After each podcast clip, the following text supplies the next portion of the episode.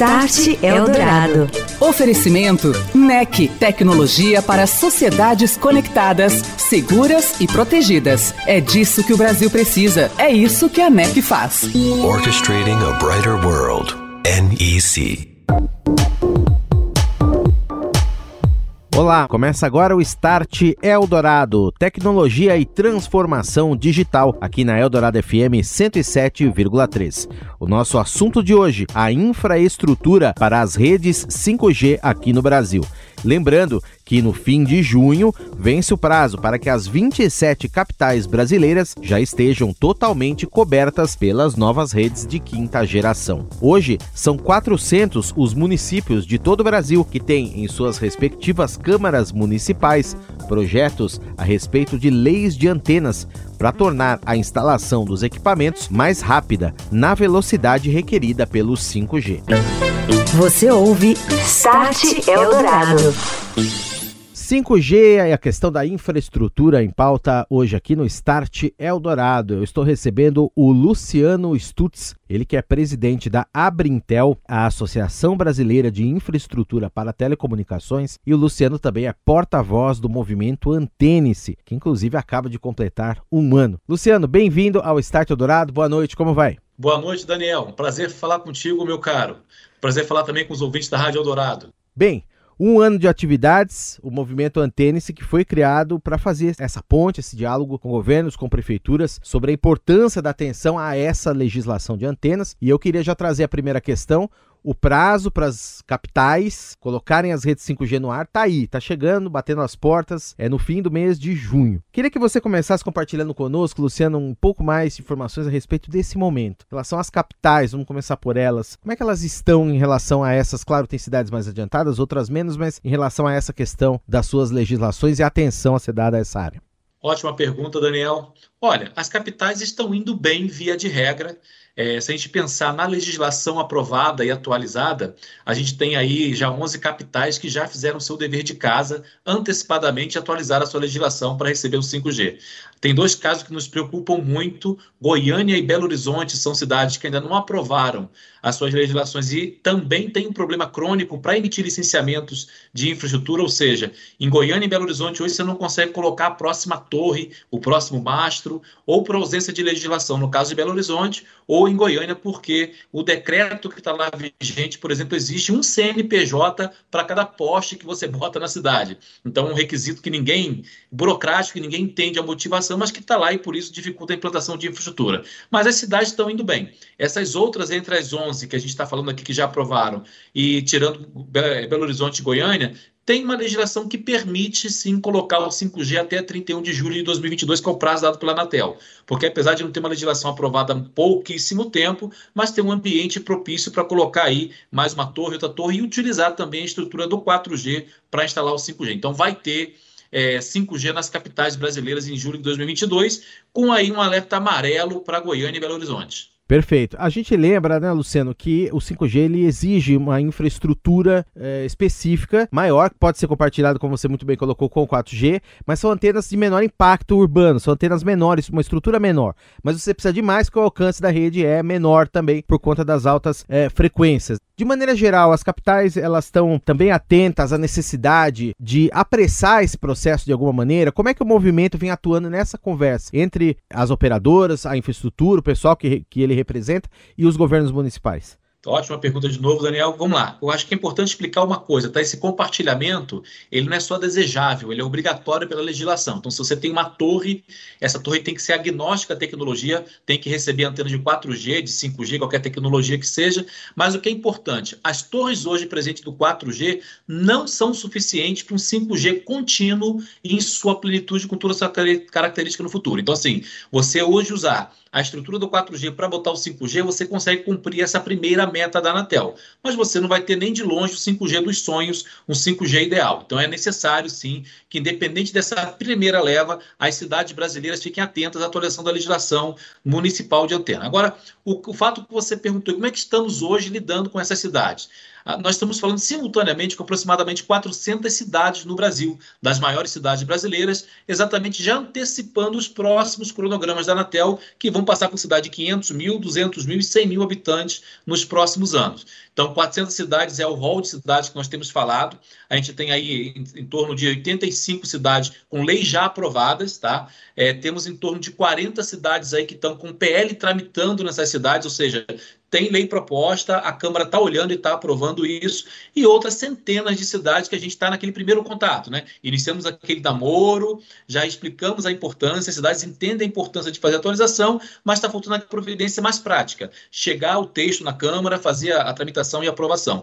Então, é, esse assunto que é sempre muito bem recebido, é um assunto que nós costumamos dizer que ele é além de ser favorável e não ter contraindicações, também não tem um centavo de dinheiro público, o investimento é 100% privado e não há quem não goste de conectividade, não é mesmo, meu caro?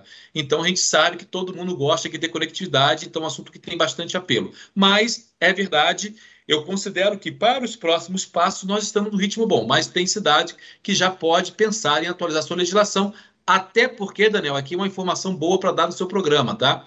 A cidade que faz logo antecipação da discussão da lei de antenas, de acordo com o item do edital, que é o 9.1.5, pode antecipar a meta de cobertura e ganhar antes das outras a cobertura de 4G e de 5G, que está lá no compromisso de abrangência do edital da Anatel. Então é importante que a cidade já antecipe a discussão e aprove essa nova lei de antenas o quanto antes. Agora, Luciano, se a gente for falar das antenas para trás, não basta, claro, só colocar a antena lá. Você tem que ter toda uma infraestrutura de rede, fibra, enfim, é, as centrais, né, os cores, enfim, você tem todo um, um, uma outra estrutura requerida para o 5G funcionar. O movimento, primeira pergunta, atua nisso também? Conscientiza as cidades a importância de conhecer, por exemplo, subsolo, vai consertar o asfalto da rua, se arrebenta uma fibra, por exemplo. Como é que o movimento atua nisso também e como é que as cidades vêm vendo essa questão aí como uma segunda, segundo ponto? De maneira mais direta, o movimento antena se fala muito da infraestrutura de suporte, que é exatamente o poste, o mastro, a torre que vai é, segurar, suportar a antena do, do 5G, do 4G ou da irradiação do sinal do celular. Mas o que você falou é importantíssimo, porque pense, você não tem a ligação de uma antena sem ter uma fibra ótica que tem que passar. Então, indiretamente, sim, quando o município faz essa discussão, via de regra também ele pensa em toda essa infraestrutura de background que está ligando essa antena a algum lugar. Então, sim, essa discussão passa por vezes na mesa da discussão municipal que nós temos, mas a lei de antenas municipal vai falar de uso e ocupação do solo exatamente para as torres e postes, que é o que a gente chama da infraestrutura de suporte. Agora, Daniel, um tema muito legal que a gente tem que pensar sempre, tá? A lei federal fala no direito de passagem. Ou seja, se o poder público deixa você colocar uma infraestrutura na via pública, na calçada, na rotatória, ele não pode cobrar por isso. São princípios como esse do direito de passagem, como o silêncio positivo que o tempo máximo que a prefeitura tem para dar uma licença, é que a gente tem que focar no discurso. E por que, que eu falo isso para você? Alguns municípios ainda têm leis lá da época do 2G e do 3G e que eles falam o seguinte: olha, você para botar uma antena, aqui a licença não sai antes de três anos.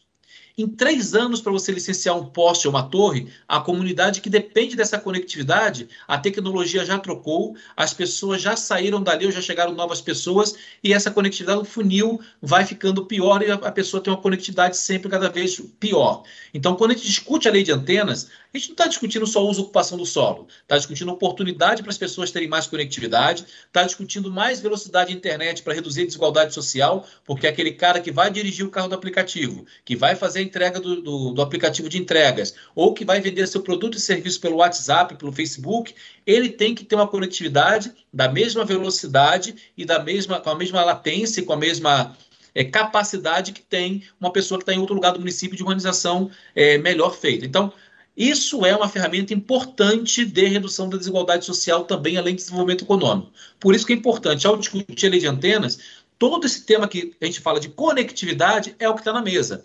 Quando você leva numa comunidade para aprovar uma, um licenciamento, três anos, dois anos, um ano, seis meses, você está tirando a possibilidade dessa pessoa que mora lá de ter uma aula online para o seu filho, de ter um prontuário eletrônico do agente comunitário de saúde poder visitar sua casa de maneira conectada, ou seja, você está tirando oportunidade de uma pessoa. Então é importante entender que você não está só discutindo uma lei com um vereador, você está levando uma discussão de mais conectividade para as pessoas quando você fala de uma lei municipal de antena. Então, o movimento abarca é, toda essa questão, porque é desse jeito que chega na mesa do cidadão dos municípios brasileiros a questão da conectividade. Começa por aí, discutindo a lei de antenas, a cidade aprovando mais rapidamente o licenciamento, a torre, que é o primeiro elo da conectividade, chega é construída e depois é levada a cobertura do celular para dar oportunidade a essas pessoas. Então, tudo isso está no contexto da discussão da lei de antenas, é bom dizer. Infraestrutura necessária para o funcionamento do 5G aqui no Brasil. Daqui a pouquinho eu volto a falar com o Luciano Stutz, presidente da Abrintel e representante do movimento Antênice, aqui no Start Eldorado.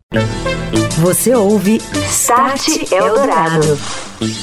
Soluções de tecnologia, vida no dia a dia das cidades. André Eletério, da NEC, comenta. Olá, André. Olá, Daniel. Olá, ouvinte do Start Eldorado. A evolução da robótica está se tornando cada vez mais evidente à medida que tecnologias como 5G, inteligência artificial, realidade aumentada, biometria digital passam a ser aplicadas em larga escala na sociedade. A NEC trabalha nesse segmento há décadas e, desde então, se posiciona como uma empresa de vanguarda no desenvolvimento de soluções que, hoje em dia, dão suporte ao funcionamento de serviços nas cidades. Você pode saber como a organização conduziu esse processo de evolução das tecnologias e a adoção desse tipo de sistemas nos materiais que a NEC disponibiliza em seu blog. Trata-se de um espaço virtual onde estão concentrados estudos, artigos, ou seja, um material vasto sobre tecnologia com amplo acesso. 5G, segurança, inovações em redes, tem tudo isso e muito mais lá no blog da NEC. Acesse blog.nec.com.br e fique por dentro dos assuntos mais importantes do mundo tecnológico atual. Confira também as postagens da empresa nas redes sociais. Obrigado, André. Um abraço e até a próxima. Um abraço, Daniel. Um abraço, ouvinte. Estou de volta. Este é o Start Eldorado aqui na Eldorado FM e hoje falando sobre infraestrutura das redes 5G. Aqui no Brasil está vencendo o prazo em menos de dois meses para que as 27 capitais brasileiras já estejam cobertas pelas redes de quinta geração. Prazo que foi fixado no leilão executado pela Anatel no ano passado. Eu estou recebendo Luciano Stutz, presidente da Abrintel, Associação Brasileira da Indústria de Telecomunicações e também porta-voz do movimento Antênice. E falando em antenas, nós falamos muito no primeiro bloco, Luciano. Queria que você também comentasse como é que estão as cidades brasileiras e se já há algum entendimento neste sentido para que as antenas do 5G, que são menores do que as das gerações anteriores das redes 3G e 4G, fiquem melhor integradas à paisagem urbana, possam ser, por exemplo, colocadas embaixo de viadutos, em postes ou até em sistemas de microantenas mais ocultas topos de prédios, esse tipo de coisa. O movimento Antênice também vem fazendo alguma gestão neste sentido. Como é que você vê esse panorama, essas possibilidades e esse interesse também por parte das cidades? Daniel, existem várias tecnologias de cobertura, e é importante dizer isso, e cada uma tem a sua aplicação. Vamos separar aqui em dois grupos rápidos para a gente entender, tá? Que depois eu vou entrar na infraestrutura. Então, por exemplo, você tem uma cobertura primária, você quer chegar num bairro que não tem cobertura nenhuma. Você não, não adianta você achar que vai chegar com um poste baixo ou com a antena no viaduto. Você tem que chegar com uma torre para ter uma iluminância maior naquele momento, uma área de cobertura maior na cobertura primária. Então, para uma periferia, para um distrito que está afastado da sede do município, que está lá, que tem que iluminar com o primeiro sinal, a cobertura primária é indispensável, é da torre ou do grande poste que a gente está falando. Quando você fala no street level, que é exatamente essa cobertura promovida a partir de pequenas antenas, que o 5G vai muito se utilizar disso nos centros urbanos, é, como é, por exemplo, os postes de iluminação pública, como tem, como tem no centro do Rio de Janeiro, da cidade do Rio, vários postes que foram aproveitados para colocar pequenas antenas, esse street level também tem a sua função. Para áreas urbanas muito densas e, e, habitadas, é esse tipo de cobertura que é mais indicado. Vou te dar um outro exemplo claro. Você tem, por exemplo, lá na porta de um estádio, como é o Maracanã, o Engenhão, o Pacaembu, ou outros, outros estádios grandes pelo Brasil afora. Naquela área externa, você não vai colocar uma torre de treliça. É feio, vai ficar um jabuti colocado na frente do estádio. Você coloca um poste harmonizado naquela, naquele ambiente, numa praça pública. Então, cada tipo de localidade urbana é, você tem um tipo de cobertura para fazer, seja para densamento ou para cobrir maiores áreas. Luciano, nós estamos falando aqui das antenas e redes públicas abertas 5G, que tem uma grande capacidade de fatiamento para determinados tipos de negócios. E também tem, claro, um grande campo de aplicação para as operadoras oferecerem serviços de 5G privado, ou mesmo empresas que queiram se tornar suas próprias operadoras, organizarem, colocarem para funcionar dentro de casa essas redes próprias. Sob o ponto de vista da infraestrutura, isso teria alguma implicação? Seria mais difícil, por exemplo, uma operadora planejar negócios em cima de 5G caso essa infraestrutura das torres não vá às ruas em tempo hábil? o governo brasileiro tomou sua decisão da política pública de cobertura quando fez o edital de licitação. Né? Então, as operadoras são os grandes entes que estão aí com essa radiofrequência para fazer a cobertura. Então, o que nós acreditamos é que essa cobertura, seja para um uso privado ou para um uso público, e aí a gente já pode entrar depois no detalhamento disso, mas tem que ser feito por quem detém a autorização dessa radiofrequência para cobrir. Agora sim, nós acreditamos que tem negócio para todo mundo e principalmente vai ter cobertura para todos os equipamentos. É, o Brasil não pode se dar o luxo de perder a oportunidade do 5G. É uma oportunidade, de novo, da gente estar à frente dos estados é, que são concorrentes, dos países que são concorrentes do Brasil, e principalmente da gente se habilitar para o novo mundo que está chegando. Você conectar o agro, você conectar as indústrias, é um ponto pacífico que em todo um fórum que a gente vai discutir, todo mundo tem esse entendimento que isso tem que acontecer. A nossa produtividade futura, o nosso desenvolvimento industrial e econômico passa por essa automatização automatização, por esse processo de conexão do campo e da indústria. Isso ninguém tem dúvida. Agora, se isso vai se fazer com uma rede privada cedida por uma operadora, com uma rede privada montada pela própria indústria, numa radiofrequência pública outorgada, eu acho que cada caso é um caso. Vou te dar um exemplo. Quando você tem indústrias em, em, em distritos ou em, em, áreas municipais que tem aí já uma cobertura de 5G, você não precisa fazer uma rede particular. Na rede pública você pode conectar, já que o 5G tem uma grande capacidade de, conectar, de conexão simultânea de muito mais equipamentos que o 4G. Então, se você está falando de uma área industrial, é, no ABC de São Paulo, no, no entorno, por exemplo, do, do, município como Cuiabá, de Campo Grande, você já pode pensar que a aplicação disso vai se dar, é lógico, em cima de uma rede pública. Você está pensando lá no agronegócio, lá no campo devastado, naquela planície enorme que o gado está pastando, ou que a soja está plantada, você pode ter drones operados e controlados a partir exatamente de uma rede privada, montada ou por um grande operador de agronegócio ou mesmo por cooperativas de, agro, de agricultores que chamam uma operadora e com algum é, é, subsídio público ou não, pode construir uma rede pública para operar esses equipamentos. Então, nós acreditamos em soluções tecnológicas, sim, mas operadas em rede, tanto fatiadas, como você disse, privadas, como também em redes públicas, tá? É, você, não sei se tá, você está acompanhando essa discussão, mas acabou de haver uma nova discussão agora sobre o uso do FUST, o Fundo de Universalização de Serviços de Telecomunicações. Quem sabe esse não pode ser o grande recurso a incentivar a conectividade no campo e a levar essa rede pública a conectar esses equipamentos e, esse, e, e principalmente, né, onde tem é, coisa plantada, tem gente em volta que tem que trabalhar nesse campo, tem população para ser coberta. Então, pode ser esse recurso que vai levar conectividade a esses negócios, essas pessoas das periferias e das zonas rurais. Luciano, a gente está com o tempo quase estourado, mas é, para a gente concluir, queria saber como é que fica daqui para frente, então, a pauta é, do movimento, do Antene, se você citou no início, mas para retomar, é, continuam esses contatos, é, tem contato com a Confederação Nacional dos Municípios, que parece bastante positivo também, também é essa é, aproximação. E lembrando, só para dar aquela cerejinha do bolo, temos eleições este ano.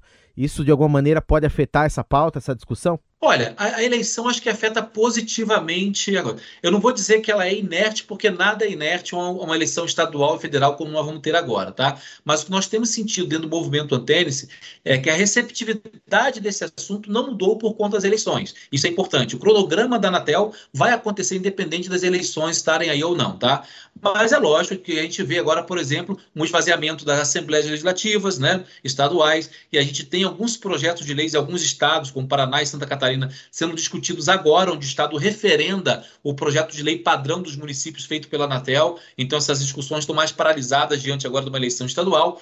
Mas eu acho que não tem uma afetação drástica no movimento. Os planos do movimento são, você bem trouxe aqui, eu vou reforçar esse ponto, essa parceria com a Confederação Nacional dos Municípios vai possibilitar que a rede da CNM possa distribuir para os municípios de 10 mil, de 20 mil habitantes, que eles peguem um texto também endossado pela Confederação, baixem e possa discutir no seu município de maneira independente. A Abrintel, que é a associação que eu presido de infraestrutura para telecomunicações e o Movimento Antenes, sempre se colocaram e vão estar sempre com parceiro dos municípios para essa discussão numa consultoria totalmente gratuita para ensinar como é que faz a aprovação dessa lei. Mas contar com um parceiro do tamanho da capilaridade da CNM é vital para o sucesso do nosso projeto. Nós temos um desafio grande, se você for pensar nas cidades até 200 mil habitantes, são cerca aí de, de 400 cidades mais que a gente tem para fazer, de 100 mil já vai para mais de mil cidades, então a gente tem um, um objeto aí de, nos próximos três anos, cerca de duas mil cidades para fazer nesse legado, até alcançando algumas cidades de 50 mil das áreas metropolitanas,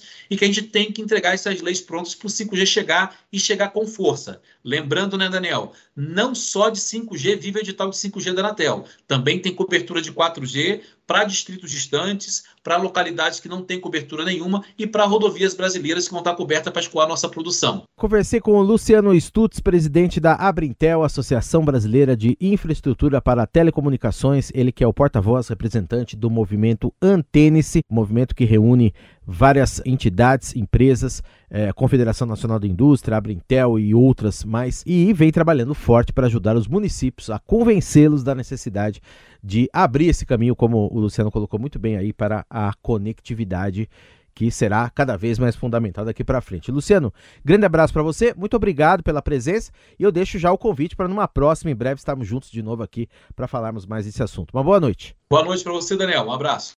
Você ouviu Start Eldorado. Oferecimento NEC, tecnologia para sociedades conectadas, seguras e protegidas. É disso que o Brasil precisa. É isso que a NEC faz. Orchestrating a brighter world.